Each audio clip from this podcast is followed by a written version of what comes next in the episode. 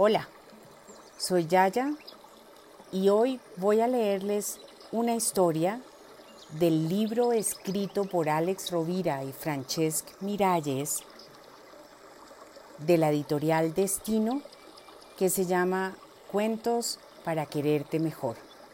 35 historias para cultivar el jardín de la autoestima. Nuestro cuento de hoy se llama La lengua. Hay muchas maneras de hablar. Ghana es un pequeño país del África con miles de años, cuna de grandes guerreros y jefes muy poderosos. Uno de ellos era conocido por ser valiente y fuerte y por tener muchos hijos y ganado.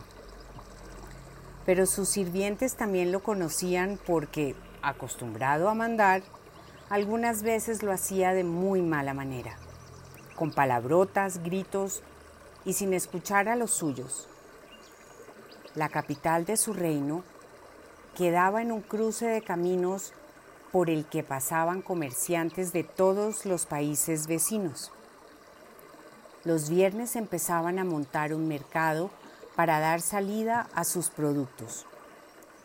Nuestro jefe, al enterarse, llamó a su criado más joven, un chico siempre sonriente y alegre llamado Mamu. Tú, ve al mercado y cómprame el mejor trozo de carne. ¿Me has entendido bien, tonto? El mejor. Y date mucha prisa, tengo hambre. Mamu salió muy contento le gustaba mucho ir al mercado porque estaba enamorado de una de las vendedoras de flores. Pero no solo por eso, también porque allí tenía amigos y le encantaba descubrir las frutas exóticas de otros reinos. Al llegar, se paseó por los puestos de carne, pero ninguno le convencía, a pesar de que ofrecían mercancía fresca y tierna hasta que llegó al último, donde el vendedor exhibía una lengua de vaca vieja y llena de moscas. Recordando la frase de su amo, cómprame el mejor trozo de carne, no lo dudó y se llevó la lengua. Cuando llegó a casa de su amo y se la mostró, este se sorprendió, pero tenía tanta hambre que no quiso discutir. Después de comer aquello tan duro, seco y maloliente, ya castigaría a su criado, se dijo. Aquella lengua fue una sorpresa para todos. Estaba riquísima. Durante muchas semanas todos hablaron de las bondades de aquella carne. Así que al cabo de los días, cuando el mercado ambulante se instaló de nuevo, el jefe volvió a llamar a Mamu pero esta vez quiso jugársela y le dijo, cómprame el peor pedazo de carne que vendan, el más barato, viejo, seco, sucio. ¿Lo has entendido? Y le gritó para que corriera. Mamu se fue al mercado feliz como siempre. Cruzó todos los puestos de sombreros, saludó a su amada paseó entre los de telas y se dirigió a los de carne. Fue pasando uno por uno. Miraba una pata de cordero, pero parecía demasiado buena. En el siguiente había unas costillas de cerdo, pero también tenían buen olor. Ninguna cumplía con la condición que le había pedido su amo.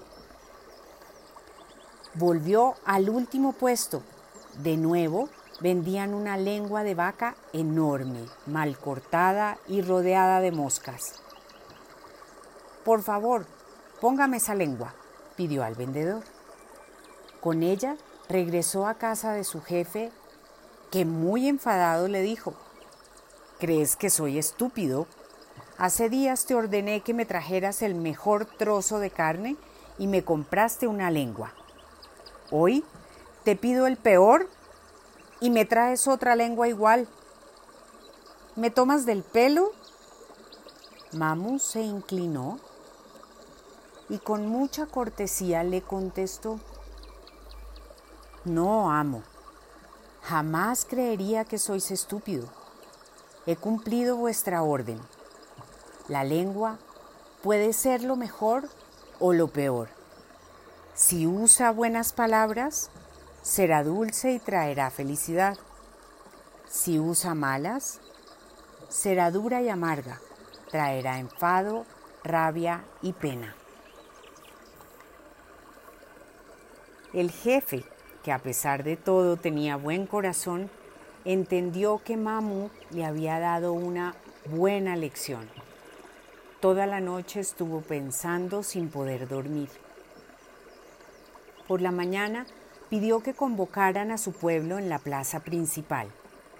Se situó justo bajo el árbol de la palabra que existe en todas las aldeas de esa región y dijo amablemente, Quiero pediros perdón por todas las veces que os hablé mal, grité o insulté.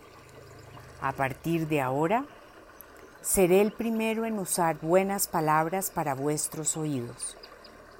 Mamu, a quien nombro consejero, será el encargado de recordármelo. Que la paz os acompañe. Si alguna vez viajas a Ghana y visitas esa remota región de montaña, tal vez te sorprendan las bellas palabras que usan sus habitantes.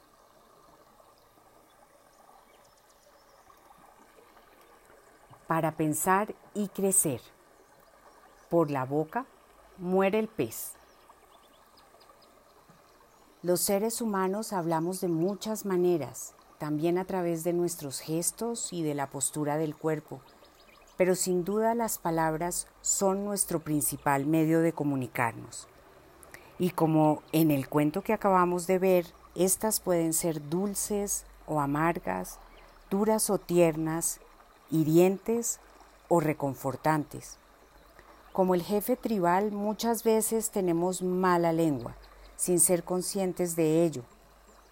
Esto sucede cuando gritamos, criticamos o señalamos al otro, lanzando reproches que le hacen sentir mal. Esta manera de comunicarnos se llama expresar una queja y como señala el escritor Mario Reyes, se puede cambiar por expresar nuestra necesidad pues cada queja oculta una necesidad. Un ejemplo práctico. En lugar de decir a un amigo, ya no quedas nunca conmigo, ¿es que te has cansado de mí o qué? Podemos decirle, últimamente te echo de menos, me encantaría verte más. Diciendo lo mismo, la reacción del otro ante nuestro mensaje será totalmente distinta. Cuidar nuestras palabras hacia los demás y hacia nosotros mismos es una manera muy poderosa de cuidar la relación y el afecto con el que nutrimos nuestra vida. Si fuéramos conscientes de ese gran poder de las palabras, las usaríamos con mucha mayor conciencia y respeto por nosotros y hacia los demás.